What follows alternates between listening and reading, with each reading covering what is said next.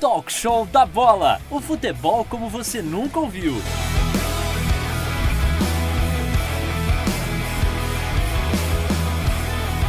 Um podcast de Gustavo Canato.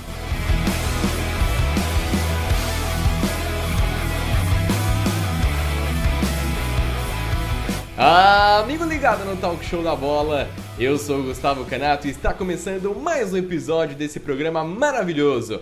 Se você quiser interagir com a gente nas redes sociais, é muito simples, só seguir arroba Gustavo Canato no Twitter e no Instagram. Eu tô sempre postando com antecedência quem vai participar do nosso programa e você pode mandar aquela mensagem marota. Se você quiser saber onde que o programa tá veiculado, muito simples também. Só entrar em qualquer uma dessas redes sociais, tanto Instagram quanto Twitter, olhar minha biografia e clicar no link que está à sua disposição. Vai abrir uma página com todas as possibilidades. Você pode ouvir pelo Anchor, pelo Google Podcasts, Apple Podcasts, Deezer, Spotify. Muito simples. O nosso entrevistado de hoje é repórter da ESPN Brasil, setorista do São Paulo há mais de 20 anos e torcedor ilustre da Portuguesa de Desportos. Muito obrigado pela participação, Eduardo Afonso. Tudo bem, Gustavão? Como é que você tá? Tranquilo? Prazer imenso aí em bater esse papo com você. Vamos aí conversar um pouquinho sobre cobertura esportiva, futebol. Estou à sua disposição e à disposição aí do, dos aqueles que acompanham o seu talk show da bola. É isso, Edu. Então, bora começar. Primeiramente, quero falar com o torcedor Eduardo Afonso, né, Edu? Eu queria saber de onde que vem essa paixão sua pela portuguesa, já que não é tão comum a gente ver, né, torcedores da Lusa. Eu queria saber qual que é a sua história, Edu. Então, não é tão comum, principalmente agora, né, que a portuguesa está num ostracismo danado, né, sem divisão nacional, disputando aí capengando na Série 2 do Campeonato Paulista, então se torna menos comum ainda, né? As pessoas que, que dedicam aí a torcida portuguesa, que pelo menos mostram que torce.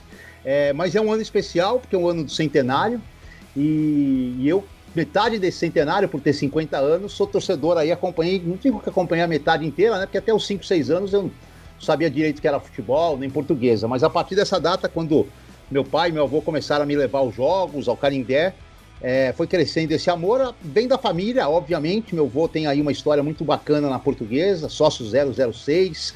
Na época em que o Carindé foi comprado, que era do São Paulo, passou por um conselheiro de São Paulo e depois a portuguesa comprou. É, meu avô ajudou bastante financeiramente, aí como como recompensa, né, digamos assim, ou como, sei lá, um agradecimento, talvez mais do que recompensa, recebeu o título Benemérito 006 e sempre frequentou a portuguesa. A portuguesa era uma das coisas que fazia parte da vida dele. Isso passou para o meu pai e, consequentemente, passou para a gente também. Então, é essa paixão vem de família. Depois que você passa ali o período de, de ginásio, né, até os 14, você consegue suportar a gozação dos amiguinhos, dos colegas de escola tudo mais, você vai embora. O problema é ali dos 8 até os 14, que é a hora que você pode desistir e trocar de clube. Eu ainda bem que consegui passar por essa situação, até porque o momento da portuguesa era outro naquela época, né? Embora não acontecessem títulos, né? A portuguesa tem pouquíssimos títulos na sua, na sua história, mas era um time que jogava de igual para igual, batia de frente com os principais times, então, é, para mim foi um pouquinho mais tranquilo do que, por exemplo, estou imaginando hoje, meu sobrinho que tem 12 anos, deve estar sofrendo bastante ao ter que explicar a torcida dele para a portuguesa, né? As pessoas devem até, alguns colegas devem até desconhecer que existe a portuguesa. E aí, como eu disse, passou dos 14, não mudou de time, não muda nunca mais, e é meu caso aí. De lá para cá já são 36 anos. Caramba, Edu. E até fazendo um gancho nisso que você disse, é, qual é o jogo mais marcante, mais emocionante que você se lembra como torcedor da Lusa, seja no Canindé, seja na TV, um jogo que você vai se lembrar pelo resto da sua vida?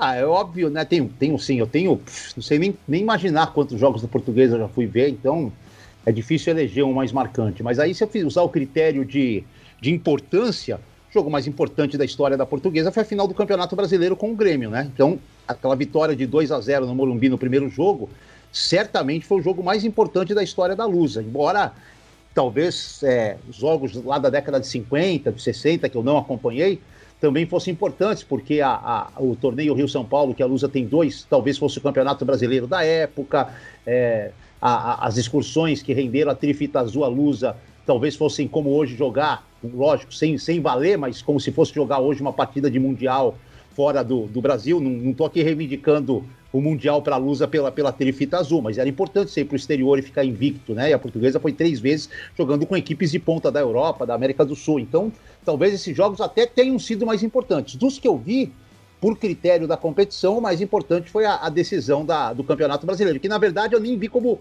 torcedor, né? Porque eu trabalhei aquele jogo pela Rádio Bandeirantes, cobri o Grêmio ainda, que era o adversário da Lusa. Então, na verdade, esse jogo está na minha memória mais por trabalho do que propriamente por torcida. Mas deu para curtir depois do jogo, Edu? Depois que você saiu da Band? Não, cara, não deu. Assim, a única coisa legal daquele jogo, assim, que foi bem legal, cara, foi o seguinte: quando acabou tudo, que era já uma da manhã, que eu tava saindo do, do Morumbi, é, a gente, na época, repórteres da Band, dirigiam seus, seus carros da Band, né? Eu tinha um carro, eu ficava com uma viatura o tempo todo.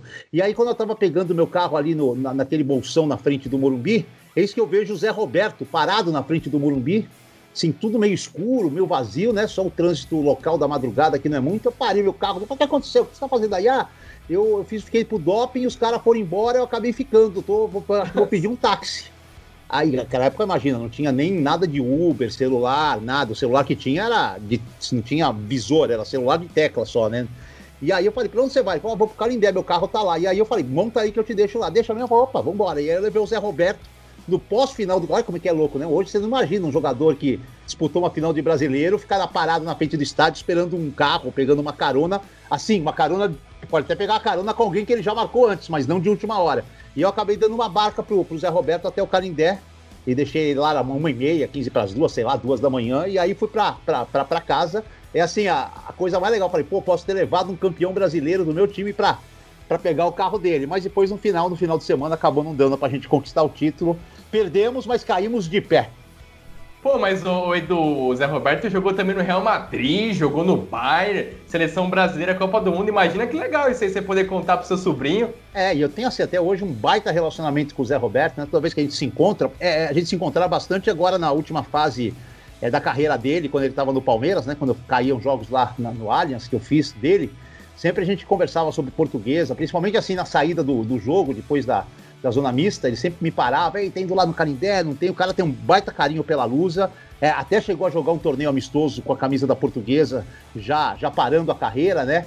É, talvez tenha faltado ele encerrar a carreira lá, mas eu entendo perfeitamente o fato dele não ter encerrado, porque assim, quando ele. É, é, se a portuguesa estivesse numa situação, digamos assim, digna, disputando, sei lá, uma Série B ou até um campeonato paulista da primeira divisão, eu acho que o Zé Roberto até jogaria ali um, um torneio para encerrar a carreira. Mas, pô, disputar Série A2, cara, e, ou então disputar Copa Paulista, ou até é, brigar por vaga na Série B do brasileiro, aí eu entendo o cara não, não, jogar, por mais respeito e carinho que ele tenha, é, o cara que nem você falou, passou pelo Real, pelo Bayern, aí é meio que, não pela camisa, mas pelo campeonato é meio manchar o currículo, entendeu? Você fazer um negócio desse, Sim. por mais amor que você tenha. Então achei que foi legal ele ter, pelo menos, se despedido jogando um torneiozinho curtinho, com a camisa da portuguesa, tudo mais. Acho que isso foi um.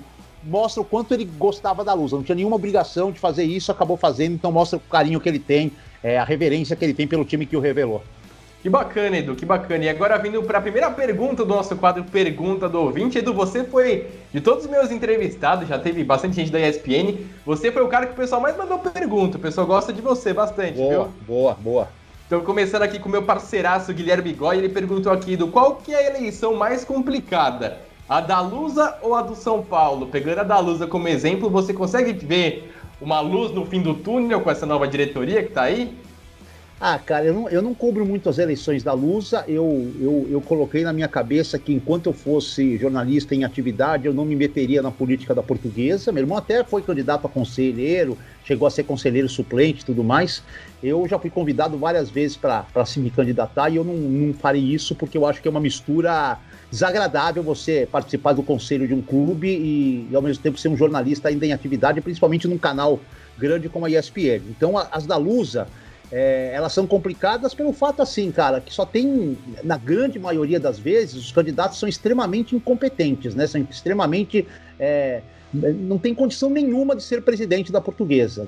Nenhum clube profissional, na verdade, nem de várzea, na verdade, são tão ruins que nem é, candidatos a times de várzea eles poderiam participar. O atual Castanheira é, foi uma eleição bem confusa, eu acompanhei assim pelos meus colegas que lá estavam, bem confusa, teve até a troca de socos lá no, no final do ano, Caramba. mas ele entrou, ele entrou com uma uma postura legal, cara. É, essa pandemia matou, né? Qualquer tipo de reconstrução que ele pudesse começar esse ano. Mas ele tem feito alguns trabalhos que eu acho bem legais, cara. Eu fui no Canindé sábado passado gravar a minha participação no filme do centenário da Portuguesa, né? E, cara, fazia quase dois anos que eu não ia, eu fiquei bem triste com a parte externa que eu vi, assim, pô, o campão de areia lá que é, era tradicionalíssimo, ocupado pela, pelas barracas da feirinha, a piscina que eu sempre frequentei de criança com os meus pais, é destruída, é, tá ruim, precisa de muita grana para botar aquilo em ordem e, e, provavelmente esses caras que estão lá não têm essa grana. Mas pelo menos o estádio, eu gravei no, na minha cadeira cativa que eu tenho lá, o estádio tá assim, digamos, é, de razoável para bom. Não tá maravilhoso, mas sim, gramado bem razoável. É, o estádio tá pintadinho, tá bonitinho. Tá, faltam algumas cadeiras ali na cativa, eles improvisaram com, em alguns lugares eles puseram umas, umas, cadeiras diferentes das que, em vez de ter encosto, puseram só o banco, mas talvez foi o que o dinheiro deu para comprar. Enfim, a, a, comunicação da Lusa está trabalhando direitinho, tem feito aí alguns projetos legais. Tá, o, o, ano do centenário está andando aí. A Lusa lançou copo, lançou camisa, fez jogos é, virtuais nessa pandemia, está é, tá fazendo filme, vai lançar livro, tem podcast, enfim, tem algumas áreas que estão caminhando bem. E o futebol estava ameaçando dar uma reagida na Série 2, até com chance de brigar. Aí parou tudo, a gente não sabe como é que vai voltar. Mas eu estou esperançoso, cara. Agora, a eleição de São Paulo é um patamar gigantesco, né? Se comparado com a da portuguesa, porque envolve. É, é, tem uma música do Ira que, que chama Poder, Dinheiro e Fama, se não me engano. Poder. Poder, dinheiro, poder, poder grana, grana e fama, alguma coisa nesse sentido. E é o que envolve uma eleição de um time do tamanho de São Paulo, né? Poder, grana e fama. E aí, e aí a batalha é, ela é, é uma batalha de, de gigantes. Então, é, eleições, já fiz eleições do São Paulo complicadas e essa que vai acontecer agora, eu acho que vai ser uma eleição assim, até com nuances bem diferentes das últimas que eu cobri, cara. Tem vários aspectos aí que me levam, até a própria pandemia, um dos aspectos me levam a crer que vai ser uma eleição diferente a que acontece esse ano. O Edu, a gente vai até falar um pouquinho mais pra frente de São Paulo, né? Aproveitando agora que a gente acabou de luz, eu queria falar do, agora do repórter Eduardo Afonso, né? O profissional Eduardo Afonso. Como que surgiu, Edu, a, a, oportunidade de você iniciar a carreira como repórter? Acabou caindo no seu colo? Você estudou, formado nisso? Como que foi essa situação? É, veio assim, como eu tenho falado em algumas lives, né? É, veio lá de trás de um acompanhamento de rádio esportivo muito grande por parte do meu pai, que me pegou assim muito cedo, com 6, 7, 8 anos eu já era ouvinte de rádio. Por uma coincidência, ouvinte da Bandeirantes, né? Porque meu pai gostava da Bandeirantes e eu acabei indo trabalhar na Bandeirantes, mas foi com uma coincidência. E, e assim, lógico que com 8, 9 anos, 10, 11, 12, você gosta daquilo, mas você nunca imagina que você vai ser um repórter. Você não sabe nem o que você vai ser da vida, né? É, você tá, quando você entra no colegial, a partir dos 14, é que você começa, pelo menos na minha época era assim, que você começava a pensar, tipo, ah, quando eu terminar o colegial, vou prestar para quê? O que, que, que me chama atenção? Mas, cara, eu sempre tive assim, meio que utópico, a vontade de ser repórter, porque eu gostava muito de ver os repórteres, pensava, pô, os caras viajam, acompanham todos os jogos, toda hora tô em treino, tal, puta coisa legal, eu adoro essas coisas, eu fico enchendo o saco do meu pai pra ir pra jogo tudo mais, se eu trabalhar nisso eu não vou, vou precisar, vou poder ganhar dinheiro e tudo mais.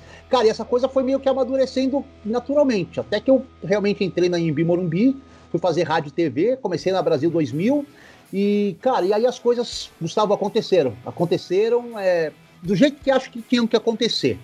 É, porque na Brasil eu já consegui fazer um pouquinho de futebol, saí da Brasil, fui para uma rádio de Itu, é, entrei como locutor FM, dei sorte, comecei a fazer futebol, me tornei editor do Jornal de Esportes da, do, do grupo, me, eu, repórter principal da rádio. Dei sorte, o ano me sobe, o primeiro ano que eu faço lá, o ano campeão da Série A2 contra a Ponte Preta. É, aí faço um paulistão pelo Ituano, aí vou para Osasco, fico quatro anos em Osasco, é quando eu, eu, fico mais afastado dos gramados, porque eu era mais plantão esportivo do que, do que repórter, mas quando o repórter principal não ia, eu que ia, então, sei lá, cada mês eu fazia um jogo, dois no máximo. E, cara, eu vou para caio na Bandeirantes, e aí sim, quando eu vou para Bandeirantes com 23 anos, cara, aí sim é, é a virada, né, cara? Que você entra num, numa rádio gigante e é a hora de você provar. E graças a Deus fiquei 14 anos lá, acho que mostrei bastante coisa e depois fui para uma outra empresa que me convidou, não foi nenhuma questão de eu ter sido mandado embora. A ESPN me convidou e eu já estou há 13 na, na ESPN. Então, se você somar aí 27 anos de duas grandes emissoras, acho que a coisa, acho que o sonho lá de criança deu certo, deu certo, cara, graças a Deus. deu, deu certo, né, Edu? E até em cima da sua chegada para Bandeirantes, né, teve um fato que que ocasionou, talvez, aí, uma grande virada de chave na sua carreira, que foi, muita gente pode não se lembrar, mas foi a queda do raio no preparador físico Altair Ramos, no CT de São Paulo, na Barra Funda, né, em 1996. E eu queria, eu queria saber de você, Edu, porque acabou que foi uma coincidência e que disso você acabou sendo é, coroado pela Bandeirantes, aí um dos, dos jornalistas, repórteres é, que cobriram São Paulo mais para frente, né? Tem a ver isso, né?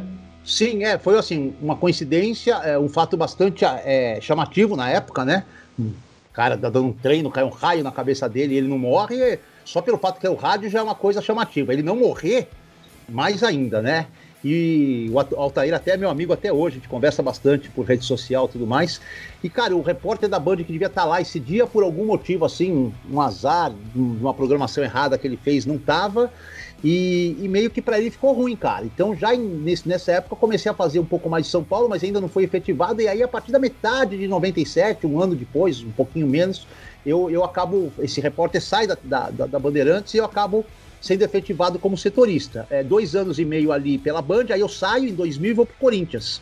E também você vê como são as coisas, né, cara? Chego no Corinthians em janeiro, ia ter aquele Mundial, né? E o Corinthians bate campeão do, do Mundial, cara. Eu vou lá pro Rio fazer a final com o Vasco, fiz o jogo com o Real Madrid, fiz os jogos aqui todos contra os, o, time, o time africano e o time asiático que veio.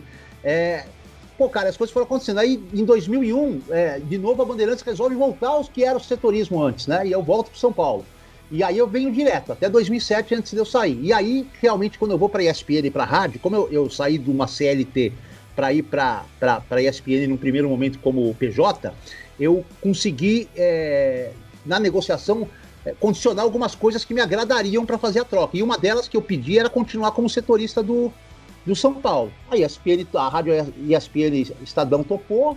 Aí foram mais seis anos na rádio ESPN Estadão, quer dizer, já estavam 7, 6, 13, 2, 15, e agora mais seis de TV, cara. Que é o mais impressionante, na verdade, de todos esse tempo, é porque TV não costuma ter setorista, cara. TV roda muito, cara.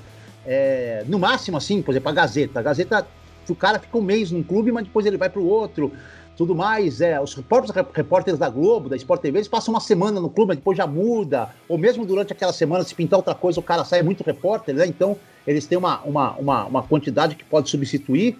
É, e a ESPN, ela, ela meio que adota, na, no, na nossa chegada, os repórteres da rádio chegam à, à TV, ela adota o setorismo, cara. O Arnaldo Ribeiro, que era o nosso chefe de redação, e o Palomino, chefe da, da, da, da, nossa, da, da empresa, diretor da empresa, eles meio que gostam dessa ideia, assim, ah, pô, tem um repórter que tem informação toda hora daquele clube que se identifica, que o cara vai ligar a TV para ver a cara daquele repórter, sabe que vai falar, e aí a ESPN meio que se torna uma pioneira, né? Ela, ela, ela pega e adota o setorismo. E para mim, cara, foi excelente, excelente. Porque assim, óbvio que eu faria qualquer negócio. A ESPN fala assim, você vai rodar, você vai fazer outra coisa, fazer esporte. Eu ia, queria manter meu emprego, ia fazer. Mas ter, ter iniciado na TV, que era um, meio, um canal de comunicação novo para mim, eu tinha feito muito pouco TV na minha história, é, cobrindo um clube que eu, que eu tenho um acesso muito grande a informações, me deu uma segurança boa para fazer a transição de rádio para TV eu tive problemas, tive dificuldades, mas menos do que seria se eu tivesse que fazer essa transição ou num clube que eu não tinha tanto conhecimento ou até rodando em vários clubes. Então isso foi muito legal, cara. O Edu, é até uma pergunta aqui do nosso Michel Chelala. Você lembra do Michel? Trabalhou com ele na Bandeirantes. Michel, vamos ver se eu lembro. Ah, é difícil, cara. Eu tenho uma, eu tenho uma memória péssima, Gustavo. Mas um abraço ele vai lembrar. Michel, ele é. vai lembrar de você, certamente, Edu. Ele pediu tá. para fazer essa pergunta para você. Você mandou um forte abraço para você, vocês trabalharam na Bandeirantes. Ele trouxe Boa. aqui, Edu. Gostaria de perguntar sobre como foi a transição que ele fez do rádio para a TV, até em cima do que estava falando agora, e o que o rádio serviu e ainda serve de base para ele hoje em dia. Então, Gustavo, é, a TV hoje, cara, se você for ver as, essas TVs a cabo, a ESPN, a Fox, que agora está com a gente, é, o Esporte Interativo, a Band, Band Esportes, Sport TV, já falei, então, é, elas são assim, elas fazem é, quase o mesmo que eu fazia em rádio. A TV deixou de ser, as TVs deixaram de produzir grandes matérias, existem ainda matérias, mas passaram a ser muito hard news, muito factual, cara, muito tá acompanhando o time ali, tipo, chegada de ônibus, é, chegada de jogador, flash antes do jogo, depois do jogo, no caso nosso que não temos a, o evento, né, o Campeonato Brasileiro e os estaduais, depois do jogo a gente faz um vestiário, tipo, como se fosse em rádio, coletiva, zona mista, informação, destaque final. Cara, então isso foi para mim uma facilidade enorme, enorme, porque assim, só tive que me adaptar um pouco à posição de câmera. A... Quando eu tava na rádio, eu não tava preocupado com câmera, eu chegava dando cotovelada em todo mundo e entrava. Agora você tem que chegar com um pouco mais de tranquilidade. Também tive que me acostumar, não, não dá para ir fazer jogo de boné, tem uniformes, tem que ir barbeado tudo mais. Então, tem algumas coisas. Mas a, a dificuldade maior, isso aí foi uma dificuldade tranquila é, porque é muito parecido, então assim, eu me adaptei muito bem a isso. A dificuldade maior, sem dúvida alguma, foi a linguagem e a forma de falar, né? Porque o rádio você fala que você fica muitas horas no ar seguidas e você tem uma linguagem é, de rádio, né? Que é uma linguagem radiofônica, descritiva ao extremo, porque não tem imagem, você descreve tudo que você fala, você tenta dar o máximo de detalhes em tudo que você fala. E como você fala muito, às vezes você fica 3, 4, 5, 6 minutos no ar, o que na TV é impossível de acontecer, a não ser que você esteja num, num lugar acontecendo um negócio assim, ocorrendo um fato jornalístico extremamente importante, só você está lá, é, você fica no máximo um flash um minuto, minuto e meio, dois, estourando no ar. É, e aí você cria algumas, algumas muletas de linguagem, né? Eu tinha muita muletinha de, de esticar a última sílaba da, da última palavra da frase, que era uma muleta que eu criei para o raciocínio continuar. Eu já, eu já eu tô falando e já tô pensando no que eu vou falar depois, entendeu? E essa esticadinha era quando dava um, um branquinho assim do que eu ia falar, para onde eu ia depois, aí essa esticada me colocava nos trilhos de novo e eu, e eu falava. E na TV isso fica muito feio. Então eu tive problemas, os primeiros boletins, né? Os, os, câmeras falavam, ah, tá muito rádio, tá muito esticado, tá muito cantado, tem que ser mais conversado, mais menos rápido, a velocidade menor. E isso para mim foi um, foi um problema, porque assim, o maior problema é aprender, eu sempre estou disposto a aprender, é que você vem vinte e tantos anos fazendo isso, e eu já sou um cara de, não sou um moleque novinho que é fácil de, sou um cara velho, acostumado. Para mudar com a minha idade é mais complicado ainda, cara, que nem você querer aprender uma coisa de velha, é mais difícil. Mas os câmeras foram muito gente boa, foram ajudando, aí Edu, faz de novo, tiveram paciência, que é é uma coisa putz, absurda os caras terem a paciência, né? Então isso foi uma dificuldade. A outra dificuldade que eu tive muito grande foi montar VT, porque diferentemente do boletim, que você pode até dar um boletim bastante informativo e, e, e as imagens cobrem o que você fala, o VT, cara, ele tem que ter um caminho, ele não pode ser eu, eu, me custava entrar na cabeça que eu não podia dar todas as informações no VT, eu tinha que escolher uma informação, duas no máximo, e desenvolver junto com as imagens um VT saboroso, um VT que prenda o, o, o, telespectador sem ser metralhado por informações, sem, tipo, o cara em, cinco, em um minuto já não lembrar mais o que eu falei no primeiro minuto, entendeu? Então, isso foi uma puta dificuldade, né? Mas eu tive, assim, professor, cara, é, que foi o Plihal, cara. E aí o Plihal, que é um monstro de repórter, né, cara? Ele me abraçou lá na ESPN, ele tinha sido meu produtor na Bandeirantes quando ele começou a carreira me abraçou. Vou falar para você, cara, ele fechou vários VTs iniciais para mim, eu só punha a voz no texto, ele me ensinou a decupar a imagem,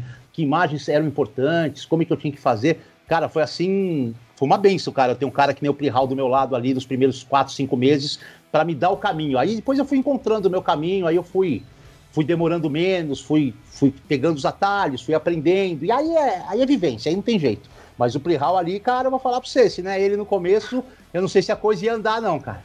Plihal é um dos grandes jornalistas aí da ESPN, o cara faz um trabalho excepcional. E, ô Edu, qual que é a sua relação com os outros setoristas do São Paulo? Vocês se relacionam fora a cobertura de jogos? E como está sendo para você o podcast Isto é São Paulo, com Lucena, com Grossi, com Ivan Drago? Qual que é a sua relação com eles? Então, cara, até o podcast mostra bastante o que é essa relação nossa lá no CT, né? É, eles me convidaram, era para ser a participação especial só no primeiro episódio. Aí eu pedi a ESPN, falei, ah, me convidaram, posso participar? Não, pode, participa lá. Aí fiz a participação, aí os caras, pô, a gente vai gravar um por semana, você não quer continuar? Vamos, vamos uma segunda vez? Falei, preciso avisar lá, avisei lá. Ah, não, tudo bem, pode. E meio que institui, ficou aí, já estamos acho que com 14 edições ou 15, e eu estou participando especialmente de todas. É, tô meio fixo, na verdade, né? Mas sempre com a anuência da ESPN, eu não posso participar do projeto inteiro, que tem aí, aí é, é, foge do podcast, eles têm lives, tem site. Para mim não tem condições, porque aí seria uma concorrência com a própria ESPN, entendeu?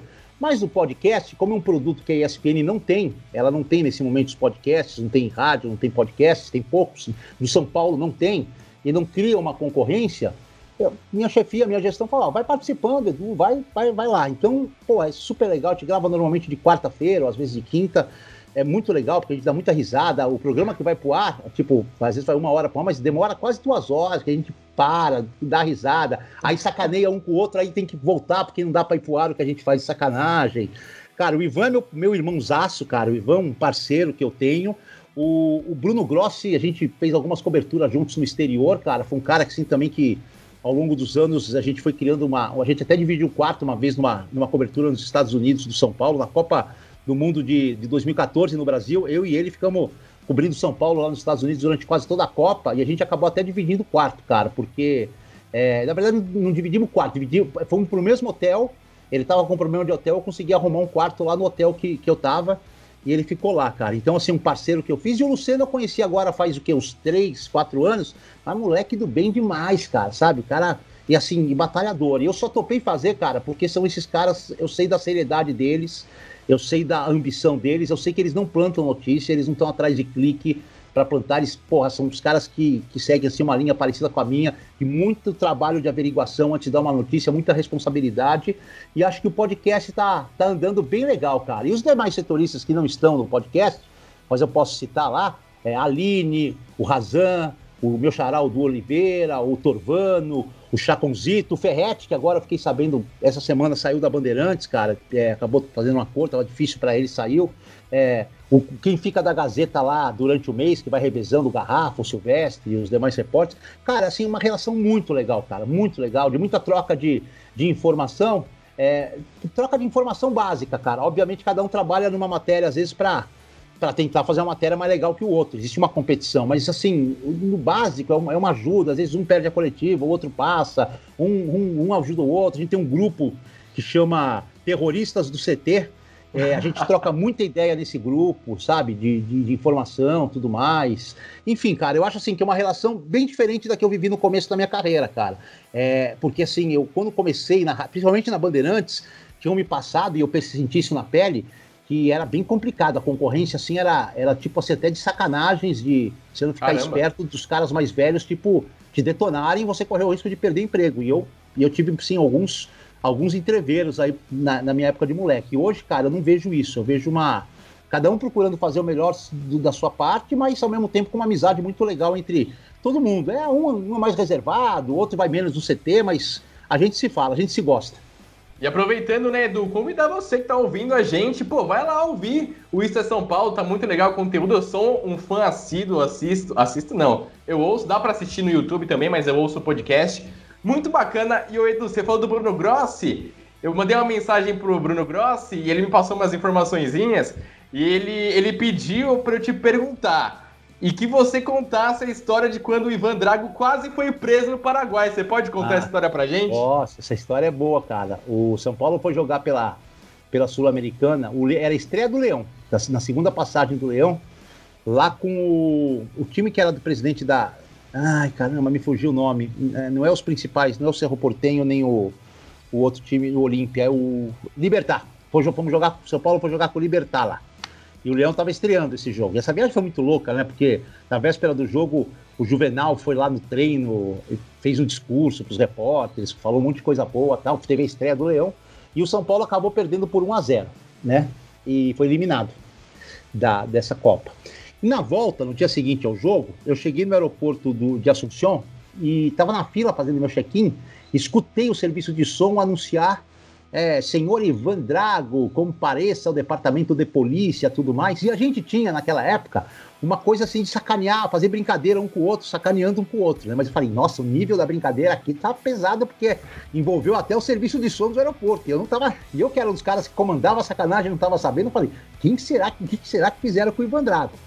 Mas beleza, fiz meu check-in, tranquilo, entrei na sala de embarque, lá na sala de embarque do, aeroporto de Assunção, faz tempo que eu não vou lá, faz uns 4, 5 anos, mas acho que tem, ainda tem um café chamado Café Havana, que é o café daquele alfajor argentino famoso, né? Sim. Aí eu chego lá, tá o Ivan sentado, mais outros repórteres ali, né, sentados. Cheguei, peguei uma cadeira, sentei, pedi um café. Aí eu falei, pô, Ivan, tava lá, eu ouvi os caras chamando seu nome, que porra é essa? Tanto sacaneando, tá? Falei, é, não ouvi aqui. Eu falei, ah, falaram seu nome lá. Tá bom. Aí estamos tomando um café, esperando chamar o voo. Chegaram dois caras engravatados lá, por favor, por favor, sim, sim. Senhor Ivan Drago, o Ivan sou eu. se nos acompanha. Falei, nossa, essa é a maior brincadeira, da, a maior sacanagem do mundo. Quem armou essa aqui vai levar o Oscar, que envolveu até os policiais paraguaios. E a gente dando risada, atrás dele lá com os policiais, indo lá pra, pra comissaria, mas a gente achando que era sacanagem. Cara, quando chegamos lá, o bicho era sério. O que que aconteceu? O, o, operador da Transamérica, que o saudoso, a gente chamava ele de tio, o Laureci, que já nos deixou, na hora que ele foi passar a mala de bagagem no embarque, é, pô, mala de rádio tem tudo, né? Cabo, ferramenta, durex, fita crepe, mesa de som, né? E que assim, no, no, no raio-x, ali aparece aquele, imagina aquele monte de cabo ligado, a mulher já falou, que senhor, o que você está levando? E ele meteu, é uma bomba, vou explodir o avião, brincando. Meu Deus. Só que a menina da Gol não gostou muito da brincadeira e avisou a comissaria paraguaia, ó, passou uma mala aqui, o, o senhor dono da mala falou que tinha uma bomba e explodiu o avião. E aí a mala tava por um azar, tava no nome do Ivan Drago, porque assim, embora tenha sido despachada pelo Laureci, a etiqueta da mala era do Ivan Drago. E aí os caras foram atrás da mala, localizaram, pegaram o nome Ivan Drago e começaram a chamar, cara. E aí deu essa puta confusão. O Ivan tentava se explicar, o Laureci sumiu, porque sabia que a culpa era dele, sumiu lá na sala de embarque, não apareceu para explicar, com medo de ser preso. E, e, o delegado lá, a gente, aí a gente ficou com medo, que falou, uma coisa é séria, não é sacanagem. O delegado falou: você vai ficar preso, você vai ser preso tudo mais. E o Ivan chorando, não, não fiz nada, por favor, tudo mais. A gente, não, ele é repórter, não fez nada, isso deve ser um mal entendido. Não, a moça falou, tudo mais. Sorte que o, o gerente de, de, operações da, da Gol lá do Paraguai era um brasileiro, a gente conversou com o cara, o cara entendeu a situação, ele foi lá na delegacia e falou: não, houve um mal entendido, é, o cara fez uma brincadeira, nem foi ele, foi outro companheiro dele tal, tal. E o, e o delegado falou: olha, eu só vou liberar se ficar sob sua responsabilidade. Aí o cara falou: não, eu assumo a responsabilidade. E aí o Ivan conseguiu embarcar, né? E aí, lógico, isso virou uma sacanagem monstruosa durante anos, porque isso era falado nas jornadas, nas transmissões. Qualquer coisa que tinha de polícia, os caras falavam, ah, o Ivan Drago tá metido, Ivan... em todas as rádios, não é que foi falado na Transamérica. Qualquer rádio, pegava o Cledi narrando o jogo na Estadão, ah, teve aqui, vamos falar do, da, do, do um clássico de polícia, foram presos tantos caras, ele metia, o Ivan tá nessa tal. O Ivan foi sacaneado anos com essa história. É, que podia, numa brincadeira besta, virar a confusão da vez. O Ivan preso, o Repolinho preso no meio dos, dos, dos presidiários paraguaios. Ia ser sensacional, cara. O Ivanzinho fica doido quando conta essa história, mas aconteceu mesmo. Ai, Ivan Drago, que, que boa. Muito amigos, né, o Edu? Mas, cara, que imagine vocês lá, o perrengue que não foi, não, muito é bacana. A gente, a juro, eu achei que era sacanagem. Eu achei que era uma brincadeira. Eu falei, os caras estão fazendo uma Mas depois que ficou sério, a gente ficou com medo. Tipo assim, porque imagina o cara ficar preso lá no Paraguai, cara. Que loucura, assim, até chamar, até comunicar a família, chamar o advogado da. Ele vai ficar ali que nem o Ronaldinho, pelo menos um mês preso lá no Paraguai, cara, até explicar que focinho de porco na tomada, cara. Ele deu sorte que o cara da Gol foi bem gente boa com ele, cara. Caraca, que história, que história. E o Edu, você cobre o São Paulo há mais de 20 anos, já foi para tudo quanto é estado do Brasil, tudo quanto é país da América do Sul, cobrir Libertadores. Enfim, tem algum estado, algum país que você não conheceu ainda nesse período? E eu queria saber dos perrengues, Edu, se você tem uma ou duas histórias legais de perrengues que você passou cobrindo São Paulo aí, Brasil afora ou América do Sul afora. Então, eu não fiz jogo ainda em Rondônia, em Roraima, em Tocantins e no Espírito Santo. São os quatro estados que eu fiz jogo até. Ah, e no Amapá, não, Amapá eu fiz o jogo do França, que foi na divisa. E no Acre eu fiz um jogo do Corinthians, pela Copa do Brasil contra o Rio Branco. É isso. Rondônia, Roraima, é, Tocantins e Espírito Santo. Os demais estados, todos eu fiz jogo. Por exemplo, Mato Grosso foi uma única vez. Fazer um Corinthians de operário pela Copa do Brasil. Logo no primeiro ano meu de Bandeirantes, nunca mais voltei. Mas eu fui nos outros estados todos, né? A Copa do Brasil ajuda muito aí nesses estados do Nordeste, aí para quando a Copa do Brasil, quando o São Paulo não está na Libertadores, disputa as primeiras fases da Copa do Brasil, você acaba caindo aí é, no Piauí, enfim, nos jogos que não tem times na primeira nem, nem na Série B do Campeonato Brasileiro. É, na América do Sul, conheço todos os países, menos ali, Gu Guiana, essas, é, mas todos que disputam, os 10 que disputam as eliminatórias, eu já fiz jogo. É, porra, perrengues tem muito, cara. Uma vez no Chile, a gente foi fazer um treino do São Paulo, um jogo até que o Rogério jogou pra cacete, cara, é, contra a Universidade Católica, pela, pela Liberta. E a gente foi fazer um treino do São Paulo de véspera, lá na própria universidade. E, cara, era um lugar, é um lugar bem afastado, quem já foi lá sabe, não é bem distante do centro de, de Santiago. É, lugar bonito pra caramba, a universidade é sensacional, mas é um lugar afastado. E acabou o treino e tudo mais, e ninguém pensou assim, porra, alguém deixou algum táxi marcado para voltar? Não, eu não, eu não, eu não, ninguém tinha deixado, cara. E nós ficamos ali uns 6, 7, meio conversando com o cara da, da portaria da faculdade ali, né? Da, da universidade, dá para pedir um táxi? Não, não posso, não tenho telefone, não, pode ligar do nosso, não, não, não posso, não. E porra, então você tem um cartão de um ponto de táxi, de uma frota de qualquer merda né? Não tinha, não tinha ainda Uber, essas coisas todas. Não, não posso, não posso. E ele falou: se ficarem aqui, não vai passar, aqui não passa táxi. Falei, estamos fodidos, tem que caminhar aí uns 10 quilômetros a pé. Aí saiu, por sorte, cara, saiu a rouparia do São Paulo, numa van. E os caras lá, o ratinho, viram a gente, olha o que aconteceu, não temos, não temos como ir embora. E eles falaram, cara, o material tá aqui na van, só que não tem banco atrás, nada. Se vocês quiserem, a gente leva vocês até o hotel de São Paulo. Estava em sete, cara. Pô, entramos lá atrás. Não tinha onde apoiar, cara eu, Abel Neto, Marcelo Prado, cada curva, um caía em cima das bolas, outro caía em cima do material. Cara, foi uma cagada, mas conseguimos sair daquele lugar. Essa foi uma, um baita perrengue. Teve um perrengue perigoso no Equador, Copa Libertadores com o Murici. O, o São Paulo foi treinar no estádio do Emelec, na véspera. Cara, a gente ficou, o, o Emelec não liberava pra gente entrar e a gente na porta de sete da noite, oito da noite, escuro já. Pô, começou a colar uns caras ali falando estranho, que ia pegar, olhando pras câmeras. Puta, eu falei, a gente ah, vai ser assaltado, vão levar tudo, cara. Aí o cara do Emelec foi meio malandro, ele viu que a coisa estava ficando ruim pra gente, ele meio falou, vocês podem entrar aqui, mas não pode ir pro campo. E colocou a gente pra dentro ali na hora que já tava ficando. Eu já, eu já tava meio falando, puta, tem que salvar pelo menos o meu celular particular. E o passaporte, que eu preciso voltar, caralho. É, mas o celular da TV que se foda, vai, pode ir embora, depois eles me dão outro né? O meu não tinha nem seguro na época, aí no fim a gente não passou. E aí o São Paulo foi treinar, cara. Deu uma puta confusão, São Paulo desistiu de treinar, voltou pro hotel e fez um trabalho no hotel ali. Esse, esse, esse, esse jogo foi bem perrengue com o Emelec, foi até durante o jogo também, foi bem complicado. Também na Libertadores com o Balsa, nós fomos fazer um Strongest de São Paulo, cara. O São Paulo precisava pelo menos empatar. O, o Rogério foi expulso, o Maicon terminou no gol, tava um a um. Denis, né? Denis, é, o Denis foi expulso, é o Denis foi expulso, né? Tava um a um. E, cara, e os caras com a mais, com um jogador de linha no gol vindo para cima, estádio lotado, aquela falta de ar, filha da puta, normal da, da, da, Bolívia, cara. Porra, acabou o jogo, uma puta de uma confusão, São Paulo classificado, e a gente tinha que passar por um corredor para chegar no vestiário, só com o dirigente e torcedor que tinha acesso livre do. Cara, a gente apanhou muito, tapa na cabeça forte e tudo Sério? mais. É, foi, foi, não sobrou para nós também. Se não fosse a segurança do São Paulo, a coisa tinha ficado ruim pra gente, porque como eles não conseguiram chegar para bater nos caras do São Paulo, eles quiseram partir para cima dos outros brasileiros que estavam lá. No caso, nós da imprensa, né? E assim, foi bem perrengue esse daí. Ah, tem uns perrengue legal também, né? Tem uns perrengue de seleção brasileira na Venezuela, cara. Fiz uma Copa América na Venezuela em 2007 com o Brasil. Foi bem legal, cara. A Venezuela já era um país muito. tava muito carente já. É, ainda, ainda era o Chaves. Ainda era o Chaves, não tinha sido Maduro pô, faltou carne na cidade, você ia no supermercado comprar leite ou alguma coisa derivada do, do leite não tinha. Você, aliás, era até estranho, no supermercado era bem complicado, cara, é, porque tinha umas filas.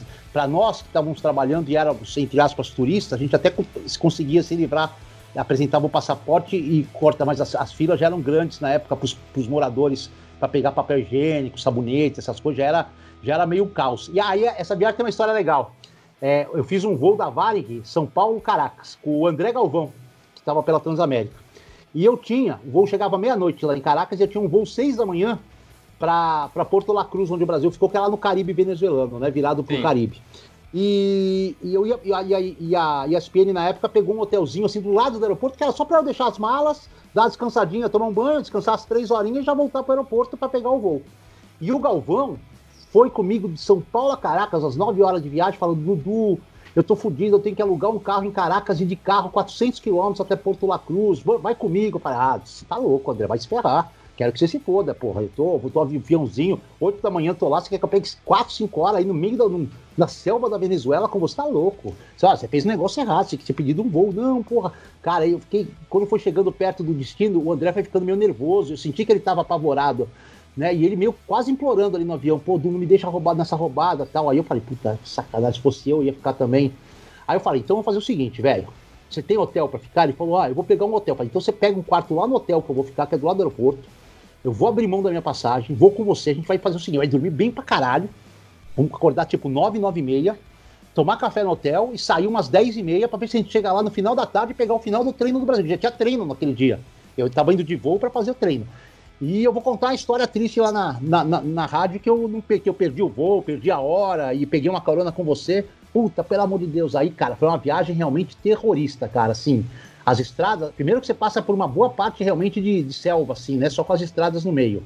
E segundo, que é muito diferente aqui do Brasil, cara, não tem assim posto de gasolina. O cara do hotel avisou a gente, ó, vocês abasteçam, enchem o tanque e comprem o que puder para comer e água aqui, porque não vai ter, vocês vão encontrar as coisas muito ruins na estrada para comer, vocês não vão ter coragem de comer as coisas da estrada.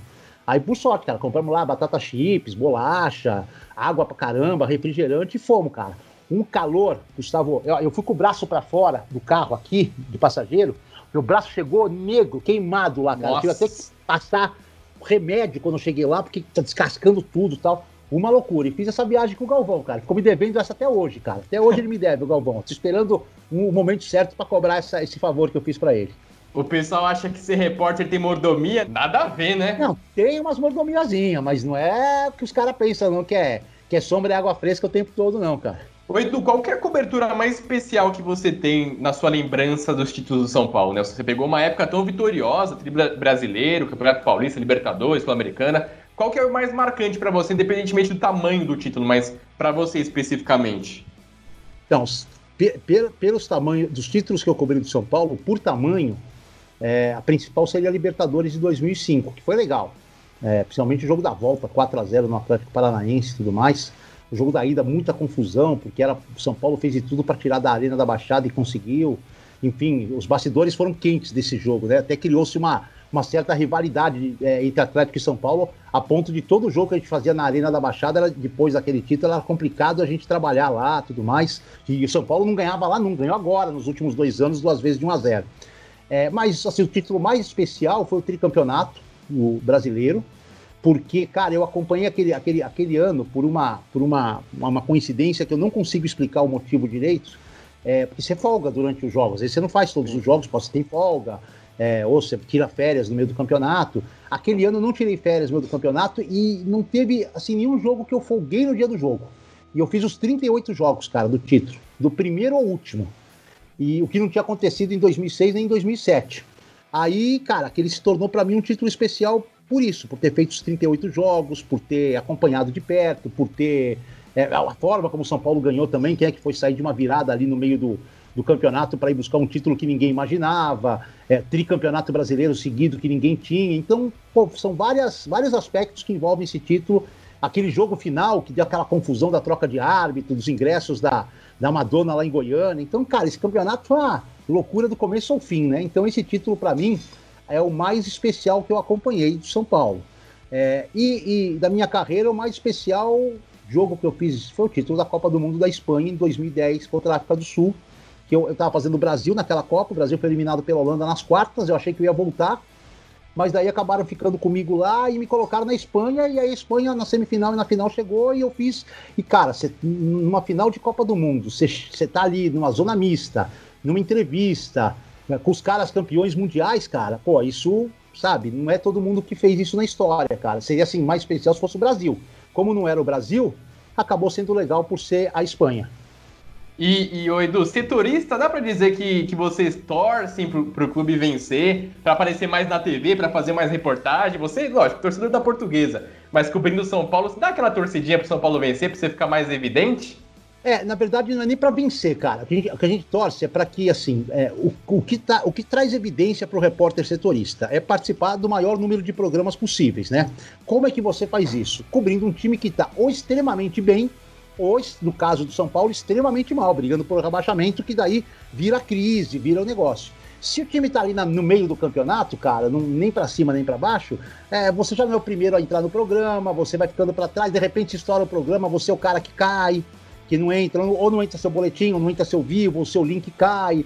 Enfim, então, cara, profissionalmente, é isso que eu sempre falo, né? Não é uma torcida de coração. Por que, que não é de coração? Porque se o São Paulo perde ou ganha, o meu pós-jogo é o mesmo. Se eu chego na minha casa, é diferente, por exemplo, quando a portuguesa perde, estraga meu final de semana. Eu chego aqui chateado tudo mais. São Paulo perdeu, para mim é normal. Faço meu trabalho, volto para casa, porque eu tô pensando já no dia de amanhã, como eu vou repercutir a derrota, com quem que eu vou falar. Eu só penso, mas profissionalmente é para mim muito bom que o São Paulo vá bem, entendeu? Porque imagina, São Paulo sendo indo bem, eu vou ter esse espaço todo na ESPN, nos programas, vou conseguir também colocar, é muito mais fácil negociar com a assessoria de imprensa convidados com o time bem do que com o time mal. O time mal eles não querem que ninguém fale. Com o time bem, os caras até te oferecem, você quer fazer pulando, quer fazer ciclano, que é um negócio que a TV gosta, de você fazer exclusiva com os caras, botar os caras ao vivo no programa. É, fora isso, se o São Paulo vai para a Libertadores e fica entre os primeiros do brasileiro, o que, que vai acontecer? No ano seguinte eu vou fazer a Libertadores. Então, embora conheça todos os países da América do Sul, tem cidades diferentes. A cada Libertadores surge uma ou duas cidades diferentes que você não conhece. E para mim, viajar é aprendizado, é, é, assimilar cultura, assimilar conhecimento de outros, de, outros, de outros povos, de outras situações. E se o São Paulo é campeão da Libertadores, eu vou para o Mundial que uma das minhas grandes frustra frustrações desses 22 anos de São Paulo é não ter feito o Mundial de 2005 por uma questão de saúde. Quem estava fazendo um transplante renal, fazia diálise e não podia deixar a cidade de São Paulo, quanto mais ir para o Japão. Eu não podia deixar a cidade de São Paulo dois dias seguidos, imagine ir para o Japão. Então, cara, há uma, não nego, cara, há uma torcida profissional minha, e para que ela seja legal, que eu tenha mais espaço, é bom São Paulo ir bem. Então, é isso que eu quero, que eu gosto de explicar. Ah, você é São Paulo e não sou, mas quando São Paulo tá bem, profissionalmente é bom para mim. Perfeito, Edu, perfeito. E você acompanhou praticamente 100% né, da trajetória do Rogério Ceni no São Paulo. E de todos os atletas que passaram pelo tricolor nesse tempo, o Rogério foi o mais diferenciado dentro e fora de campo, Edu? Acho que não só no São Paulo, cara. Eu trabalhei com. Como eu fiz bastante tempo seleção, fiz outros clubes, assim, men menos tempo, mas convivi com convivi com uma geração fantástica, cara. Convivi com a geração trabalhando da década de 90 e da década de 2000. Então peguei aí Ronaldo, peguei Ronaldinho Gaúcho, peguei Rivaldo, peguei uns caras, Roberto Carlos, Cafu, pô, Tafarel. Peguei a seleção, foi campeão de 94, eu já trabalhava, né? E esses caras você vai entrevistando ao decorrer da sua vida, não convivendo com eles. Mas óbvio que o Rogério, eu tive uma convivência enorme, que quando eu já era setorista do São Paulo, o Rogério nem era titular. E ele virou titular, fez tudo o que fez na carreira dele terminou a carreira, começou a de técnico e eu tô lá de setorista. E além disso, ainda acompanhei outras coisas fora disso, né? Teve, teve, no São Paulo alguns momentos importantes. O centésimo gol contra o Corinthians, eu estava lá presente. Fiz entrevista antes e depois do jogo e dei uma exclusiva depois do jogo. É, o jogo da despedida dele, que foi uma puta festa, eu estava lá presente.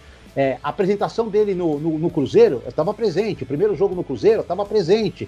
O, a primeira decisão no Ceará que ele perdeu, o campeonato estadual do primeiro ano dele que ele perdeu, estava fazendo essa final pela, pela ESPN. Foi até engraçado, eu ia fazer a final gaúcha.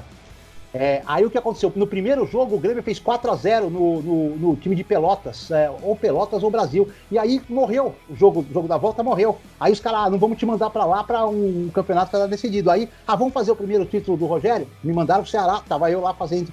Então tem muitas nuances da carreira do Rogério que eu acompanhei. Primeira pré-temporada dele com o São Paulo, tudo mais, cara. A demissão dele no São Paulo. E assim, cara, como atleta, não existiu, na minha opinião, nenhum jogador tão profissional como o Rogério, cara. E quando eu digo profissional, é aquele profissional assim que, que dedica a sua vida à carreira, cara. E que, por ser ter jogado no São Paulo, dedicou a sua vida ao São Paulo. Lógico, recebeu muito bem, teve bons salários, tudo mais, foi, foi recompensado. Mas, cara, outros também foram muito bem recompensados, até mais do que ele, e não tiveram essa mesma dedicação, cara. Sempre o primeiro a chegar, quase sempre o último a ir embora cara que quando o São Paulo perdia qualquer coisa, cara, na primeira rodada do Paulista ou na decisão da, da, do Mundial, era o cara que sentia demais, cara, que, que mostrava isso, né? Você via na, na, fisionomia o quanto era doída a derrota para ele, né? E como ele comemorava as vitórias, cara. E fez uma vida inteira num clube. Cara, enfim, cara, um cara que sabia exatamente, você podia conversar com ele sobre uma situação de campeonato, ele sabia, não era mais um jogo, ele sabia todos os, os, as peças no tabuleiro, cara, se a gente ganhar aqui, se o fulano perder lá, se o time não sei. Não... Cara, ele sabia tudo, cara. Então, assim, cara, de profissionalismo como atleta, igual o Rogério, eu não vi. Talvez outros tenham visto, outros caras. Eu não vi nenhum atleta tão profissional como o Rogério. E Edu, você tem alguma história engraçada, alguma história legal, uma história bacana sobre a passagem do Rogério no São Paulo que você possa contar? Alguma curiosidade? Ah, eu tenho contado uma história aí é, que aconteceu numa viagem nossa para Guadalajara, cara, que é uma história que, assim, é, é a que eu mais lembro, que, que é. O Rogério também é um cara muito, assim, de situações engraçadas, né? Porque ele sempre é um cara muito sério, nunca deu espaço, nunca deu abertura para criar. Ele uma vez pegou um, um CD meu do Van Halen ao vivo que eu tinha comprado nos Estados Unidos, que não chegava aqui na época esse tipo de CD, viu lá, ficou louco, ah, me dá aqui o CD, vou gravar, depois te dou. Pô, foi seis meses ali, todo dia, Rogério, cadê meu CD? Cadê meu CD? E eu não esqueci, cara, porque eu adorava, falei, não, você vai ficar com ele, até que um dia ele devolveu. Mas essa história que eu conto sempre, essa viagem para Guadalajara, que a gente foi numa, numa empresa do norte do país, chamada Rico Transportes Aéreos, São Paulo fretou esse voo. Saía de São Paulo, parava em Manaus para abastecer, depois ia é, direto para Guadalajara para jogar. Gente, a gente foi numa. O jogo era quarta, a gente foi numa segunda, à noite, começo da, começo da noite. Quando a gente chegou em Manaus, na escala, é, eram só 40 minutos para poder abastecer. Mas aí o comandante falou: ah, daqui a 40 minutos a gente sai, é só abastecimento. Os jogadores começaram a pedir: ah, vamos, pô, deixa a gente sair na sala de embarque, 40 minutos aqui sem fazer nada, tal, tal. E aí no fim liberaram. Voo fretado, é meio, meio festa, né? Liberaram, foi todo mundo, inclusive nós, repórteres, estávamos lá no fundo do avião. Beleza. Aí estamos lá. É, o Rogério, quando tava, deu ali meia hora, tiraram alguma. Tinha, tinha pouca gente no saguão até do aeroporto de Manaus, e nem era esse aeroporto novo agora da Copa do Mundo, era o antigão ainda. Bom, mas antigão mas eles tiraram fotos. Ali naquela época já tinha, já, já, tinha, não tinha, acho que não tinha aquele negócio da selfie, mas já tinha os telefones com as fotos, você conseguia tirar fotos, tudo mais, tiraram fotos, deram autógrafo, caralho. Beleza, e nós lá no cantinho. Quando a gente tava para voltar pro avião, o Rogério virou um grupo que eu estava e falou assim: ah, vou tomar esse comprimidinho agora, que é tipo um é, Dramin, sei lá, um comprimido que deixa você relaxadão para as outras sete horas de viagem, né? Vou tomar esse negocinho agora, só acorde em Guadalajara. Né, os caras estavam com a parte que os jogadores foram, eles tiraram uma, eles deixaram assim, uma fileira tira de trás, uma, então dava pra, e os bancos dava para esticar. Então os caras quase iam quase deitados, chegava a deitar, mas quase deitados. Beleza, tomou aquela porra ali e entrou no avião. Aí entramos no avião, aquela, ficamos lá esperando, passou uns 10, 15, 20, 25 minutos, sumir. Aí o comandante falou: ó, tivemos um problema e vocês agora vão ter que descer mesmo de verdade, porque para arrumar esse problema não pode ter gente no avião. Porra, aí imagina, o Rogério desceu, cara, grogaço. Então ele tava assim meio. Tava engraçado, cara, porque ele tava meio bebão, mas não tava, eu sei que era o comprimido. E assim, a cena que mais me chama a atenção, Rogério é conhecidamente um mão de vaca daqueles fortes, né? Tinha uma sorveteria, um, lugar lá que vendia sorvete, não era bem uma sorveteria, um lugar que vendia bebida e sorvete, salgadinho. E ele foi lá e falou assim: vamos lá que eu vou comprar um sorvete. Eu fui lá com ele. Ele pediu lá dois picolés, três picolés, sei lá. Deu cinco reais. Ele meteu uma nota de 100 e largou, pegou o sorvete e foi embora. E eu percebi e fiquei. Aí a mulher voltou, cadê o seu amigo para doutor? Eu falei, pode dar para mim, ele não tá muito bem. Aí, cara, o Rogério largar 95 reais lá, cara, que ele não tava legal. Aí nós voltamos, eu fiquei com o dinheiro. Aí no dia seguinte, que a gente voltou pro avião, aí resolveu, fomos. No dia seguinte, no hotel, antes do treino, ali no almoço que a gente trombou, falei, ó, tô com dinheiro seu, que dinheiro? Falei, tu deu 100 conto lá para pagar três sorvetes de um real, um real e cinquenta, voltou 95 reais de troco. Tá com você? Eu falei, tá, vou, não vou meter a mão, fica tranquilo. Vou só no quarto subir, já que trago aqui. Eu devolvi o dinheiro para ele, cara. Então, assim, cara, você, o mais engraçado é isso, ele ter deixado a grana e, assim, a, o comportamento dele, porque depois que você tomou o Dramin e não subiu, ele ficou meio, sabe, eu imagino que, assim, eu não, eu não vi as fotos, pós as tiras, mas imagina quem tirar foto com ele, devia estar tá com uma cara extremamente engraçada, né? Cara tipo, puto, cara, ó, o Rogério, devia estar tá sorrindo meio. Você fica meio molenga, não tem jeito, né? Ele tava bem molengão, cara. E o Edu, reta final aqui do nosso bate-papo, mais duas perguntinhas pra gente ir pro quadro Game Over e encerrar de vez, cara. Muito legal as suas histórias. E eu queria saber, Edu, qual que é a influência do Daniel Alves no dia a dia do São Paulo? Houve uma influência positiva, uma mudança de mentalidade nos atletas a partir do que ele demonstra nos jogos e treinos? Porque a gente vê que o Daniel é um cara muito sério, muito focado, centrado, treina mais que todos, cobra os caras. É, a gente vê o São Paulo nos últimos anos, com o pessoal, alguns jogadores talvez menos comprometidos, e você acha que o Daniel tem corroborado aí para aumentar essa mentalidade de jogadores? Ah, eu acho assim, eu não sei se ele é o grande responsável, nem sei se ele é o mais focado, eu não tenho condições de afirmar isso. Mas, obviamente, ele tem um currículo em que os caras olham e falam, pô, se o Daniel tá fazendo isso com esse currículo, tem que fazer também, tem que correr atrás, né? Não tem jeito. O cara fala assim, ah, vou, vou estacionar meu burro na sombra, e o cara que tá com a vida ganha já faz uns 10 anos e veio jogar aqui, tá correndo pra caramba, tá, tá se dedicando. Eu acho assim que é, ele tem um comportamento que serve de exemplo pros demais. Ele tem uma liderança no campo, principalmente, que é grande fora de campo, eu não vejo ele muito misturado, né? Porque assim, é um outro patamar do Daniel Alves, né? Assim, tudo, né? Um patamar de vida diferente dos demais atletas. Talvez o Pato e o Hernani sejam que tenham um patamar mais próximo ao patamar do Daniel Alves. É um cara que, que tipo assim, ele transita em lugares que não, é todo jogador que vai. Ele transita no meio dos artistas de Hollywood, ele transita no meio dos jogadores europeus. Para ele, é, ele, ele, fez parte disso tudo, ele construiu isso tudo. É, então é um, ele, ele, transita por lugares que nem todos vão. Então não, vou, não posso dizer que esses caras são amigos dele, saem com ele e tal. Mas assim, cara, ele se porta assim, bem naturalmente, não, não tem nenhum ataque de estrelismo ali no campo, nos treinos, cumpre os horários direitinho. Chega sempre assim, meio sempre com segurança do lado, que é diferente dos demais, né? Segurança espera ele sair, talvez porque o cara morou muito tempo na Europa e sabe que aqui o bicho pega mesmo, o cara tem que se prevenir. Enfim, cara, eu acho que ele é um dos motivos, que, que, que, que não único, mas um dos motivos desse time de São Paulo, assim, aparentemente muito focado em quebrar essa escrita de oito anos sem títulos. Perfeito, Edu. Agora a última perguntinha antes do quadro. Pelas informações que você tem tido da ESPN, como que vai funcionar a cobertura esportiva dos clubes a partir da volta do futebol no Brasil, Edu? Então, cara, é, cada, cada emissora vai tocar do seu jeito. Lá na ESPN, a gente ainda não tem assim uma certeza.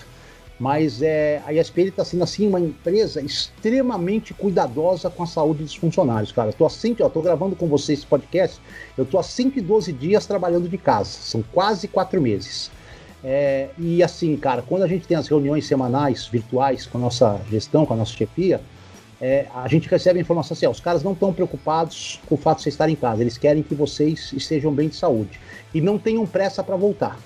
Não, não fiquem tranquilos. Então, cara, eu acho que vai voltar muita coisa e a ESPN não vai cobrir. Até porque, cara, vai ser muito restrita a cobertura também para os demais, entendeu? Por exemplo, eu não acredito que os clubes abram treinos até o final deste ano. Eu não acredito. Acho que os treinos serão todos fechados. Então, aí a SPN pensa assim, para que, que eu vou expor meu funcionário na porta do CT, sendo que no final da tarde ele vai receber o material com uma entrevista, com as imagens, e ele pode fazer da casa dele material seguro. Eu acho isso assim muito digno, muito diferenciado. Não que os outros estejam errados, cada um sabe onde aperta seu calo. Mas a ESPN tem, por enquanto, digamos assim, um, um, uma, uma, uma, posição, um, um modo de trabalhar que é preservar a saúde dos funcionários. Nosso prédio está fechado desde o dia 19 de março, olha quanto tempo já faz.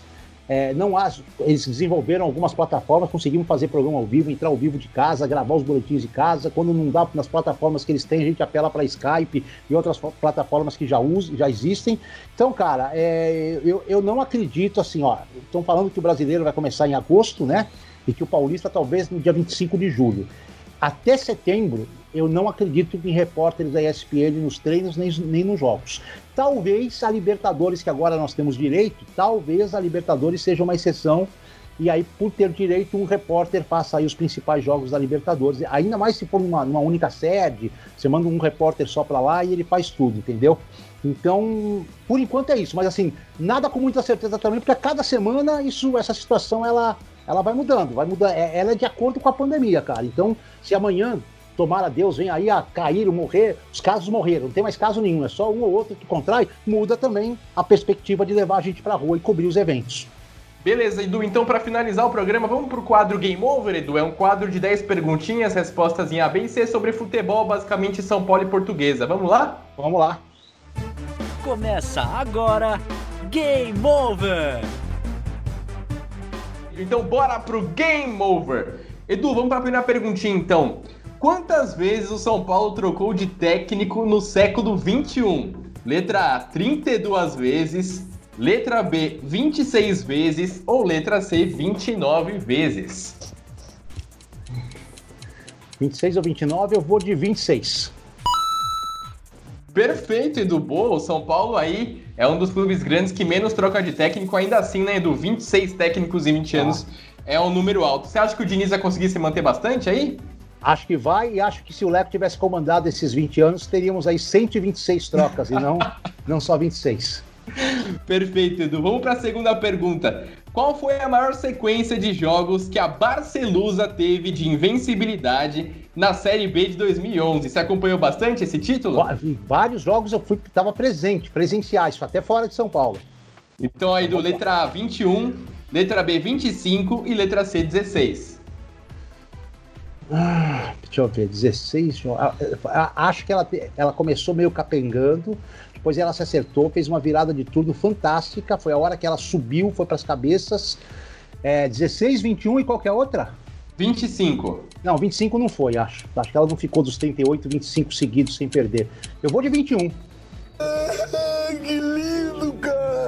Ô, louco, Edu. Boa, 21, certa resposta. Boa. Lembrando que a detentora do recorde, por enquanto, Edu, é a Mariana Spinelli, sua companheira da ESPN, com 9 de 10. Vamos ver se você Pô, bate. não, não vou chegar nunca, imagina.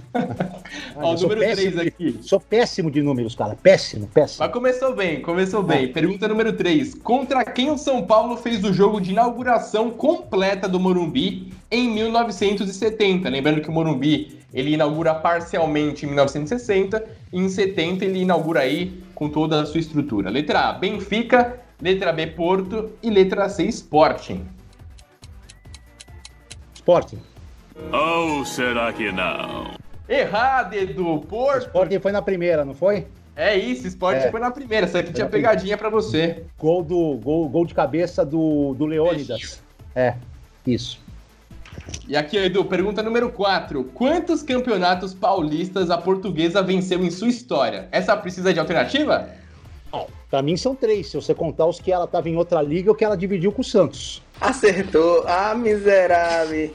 Então é isso, já acertou na lata. Três campeonatos, precisa nem de alternativa. Tá muito bem, Edu. Pergunta número 5. O Rogério Ceni tá em que posição como o maior artilheiro da história do São Paulo? Letra A, décimo. Letra B, décimo quinto. Ou letra C, décimo segundo? Eu vou de décimo. O quê? É, tá bom. Décimo, certa resposta, Edu. 131 gols do Rogério. Eu- eu Pergunta fui número porque eu- 6 agora. eu- em eu- que ano o então jovem craque Denner estreou como profissional atuando pela Lusa? Letra A, 1988, letra B, 1990 e letra C, 1989. É, ele, e- a conquista da Copa São Paulo foi em 1990, mas ele já tinha jogado pelo time profissional antes, 89. O miserável é um gênio! Caraca, Edu, certa resposta, muito bem. Perfeito, olha, reta final aqui, hein, Edu? Tá mandando muito bem. Número 7. Em que dia o presidente Leco demitiu o então técnico Rogério Ceni? Letra A, dia 3 de julho de 2017.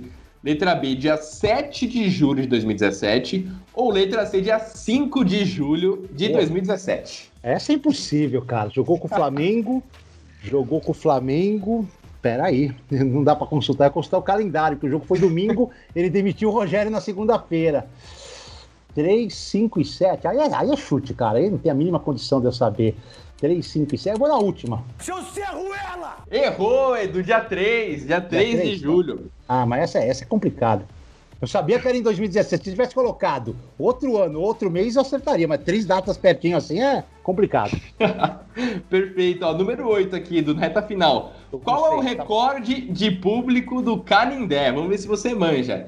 Letra A, 27.697 espectadores. Letra B, 23.761 espectadores. Ou letra C, 25.662 espectadores. Pelo que cabe no Canindé, seria 23 mil. Mas eu acho que teve um jogo com o Flamengo que deu mais gente. Eu vou chutar 25 mil e alguma coisa aí que você falou. Certa resposta, Edu, 25.662. Tá bom, fiz Boa. 7 já? Tá bom, 7, 7 de 9 tá bom. Tá ótimo. Ó, número 9 agora, Edu. Em que ano, mais uma vez, mostrando pra você que, que eu botei muitos anos aqui, ó. Em que ano foi inaugurado o CT da Barra Funda, centro de treinamento do Tricolor, e que você tá lá quase que diariamente conhece com uma palma da sua mão. Dia 9 de maio de 1988, dia 9 de abril de 1988 ou dia 9 de junho de 1988. Vai ter que ser no chute, hein? É, chute. Eu, eu fui lá em 90, quando eu trabalhava em Itu, fazer um, um jogo treino do São Paulo com o Ituano. Então eu já conhecia o CT desde 90. É, as- a- os meses são. É, É maio, abril e junho. vou na primeira, maio. Maio é abril, Edu. Abril? Tá bom. Errou. Errei por 30 dias, tá bom. Por 30 dias, tá ótimo. E pra finalizar, Edu, pergunta número 10. Qual é o setorista mais amado pelos torcedores do São Paulo? Vamos ver se você acerta. Letra A, Ivan Drago. Letra B, Marcelo Razan. Ou letra C, Eduardo Afonso? Ah, essa pergunta não tem nem que responder, pô. Como que eu vou falar de mim mesmo? Eu não vou falar de mim. Então eu falo, Edu, Eduardo Afonso, Ah. mais amado pela torcida Ah, que brasileira. isso. Edu, muito obrigado pela sua participação. Boa, valeu, Gustavo. quando eu vou encerrar o programa, eu faço dois pedidos aqui muito simples pro meu convidado. O primeiro é para você indicar um parceiro seu aí do, da área esportiva, da área futebolística, que você acha que se enquadraria e que gostaria de participar do programa. Você acha que tem alguém em mente? Ó, um cara que acabou de me ligar aqui, provavelmente atrás de informações de São Paulo. Osmar Garrafa, da TV Gazeta. Boa, eu vou pedir para você me passar então o número do Osmar Garrafa, eu vou atrás dele. E para finalizar o programa agora de vez, Edu, tem alguma narração especial, de um gol especial para você, que você gostaria que eu reproduzisse aqui no final do, do programa? Você pode puxar aí para para qualquer lado, de TV, de rádio e tudo mais? Qualquer. Tudo que você então, quiser que eu, eu vou trazer com a minha voz. Com a sua voz? Narra então, Gustavo, os dois gols da Lusa contra o Grêmio na final de 86. Perfeito, Edu. De então... 96, de 96, perdão. Boa, boa, beleza, Edu. Então, muito obrigado pela sua participação. O programa foi muito bacana, muito legal mesmo. Você ouvinte, fique agora então com os dois gols da Portuguesa na final do Brasileirão de 96, do primeiro jogo contra o Grêmio no Morumbi. Muito obrigado pela sua presença, pela sua audiência. Até mais.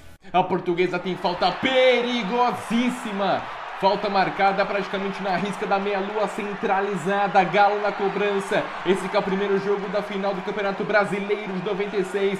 Português e Grêmio. Grêmio e Portuguesa, primeiro jogo no Morumbi. A luz em busca do seu primeiro título nacional. Autorizado o Galo. Partiu o pé direito. Passou pela barreira. Golaço! Gol!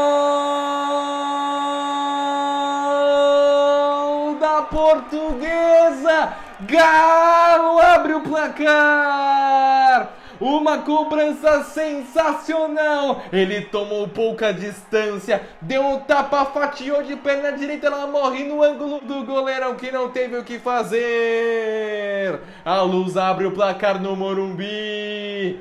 1 a 0 Portuguesa!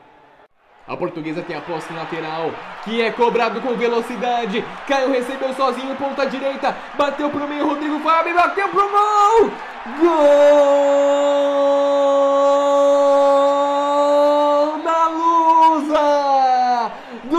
Craque do time, Rodrigo Fabre faz 2 a 0. Garante uma mão na taça para a portuguesa. Que linda jogada! Foi rápida, cobrança de lateral rápido. Caio recebeu na ponta direita, bateu de primeira para o meio e tava lá o Rodrigo Fabre para fatiar de perna canhota no canto esquerdo baixo. A portuguesa faz 2 a 0 no Morumbi. Talk Show da Bola tem apresentação, produção e edição de Gustavo Canato.